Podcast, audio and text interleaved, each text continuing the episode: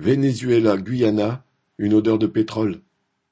Jeudi 14 décembre, des représentants du Venezuela et du Guyana devaient se rencontrer pour trouver une solution au conflit qui les oppose au sujet d'une province du Guyana où, en 2015, la société Exxon a découvert une importante réserve de pétrole.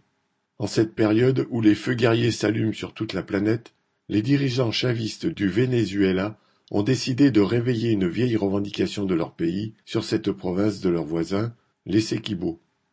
À quelques jours d'un scrutin présidentiel que le dirigeant vénézuélien Maduro espérait remporter une fois de plus, c'est pour lui une occasion de bomber le torse face à son adversaire de droite. Le 3 décembre, Maduro a même organisé un référendum sur ce sujet et les électeurs ont répondu à 95% pour que la province revendiquée tombe dans l'escarcelle du Venezuela. Les habitants de l'Essequibo, eux, n'ont pas été consultés. Le président du Guyana, Mohamed Irfan Ali, a déclaré de son côté qu'il ne laisserait pas son pays se faire piétiner par une puissance étrangère. Il a reçu aussitôt l'appui des États-Unis. L'Essequibo faisait partie du Venezuela quand celui-ci était encore une colonie espagnole.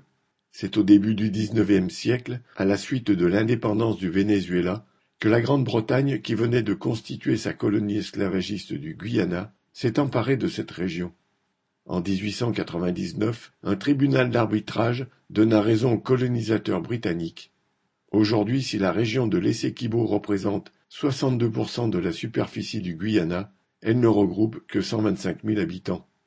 Mais ses richesses en or, cuivre, diamants, bauxite et maintenant pétrole aiguisent les appétits. La revendication de ce territoire par le régime chaviste peut n'être qu'une diversion pour remporter l'élection en faisant jouer la corde nationaliste et faire oublier une situation économique désespérée, marquée par l'hyperinflation, l'explosion de la misère et l'exode massif de la population vers les pays voisins.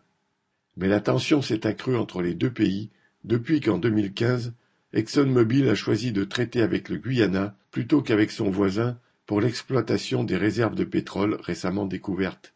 Le gouvernement vénézuélien a déclaré illégales les concessions pétrolières et dénonce le Guyana comme l'instrument docile de l'impérialisme américain, et d'Exxon en particulier. En l'occurrence, l'anti-impérialisme de Maduro n'est que de façade. Il a adopté dès le début de son mandat face au groupe capitaliste la même politique servile que son voisin. Entre 2014 et 2017, sans tenir compte des difficultés économiques de la population, il a donné la priorité au remboursement de la dette, versant à ses créanciers 71 milliards de dollars en trois ans au détriment de l'éducation de la santé.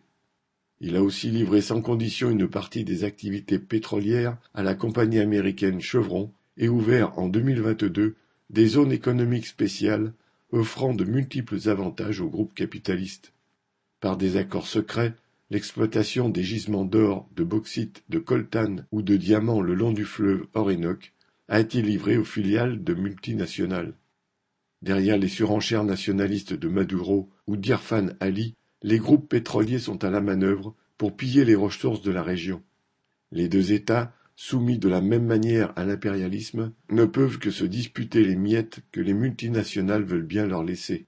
Cette dispute peut mener à un engrenage guerrier que les populations paieraient cher. Antoine Ferrer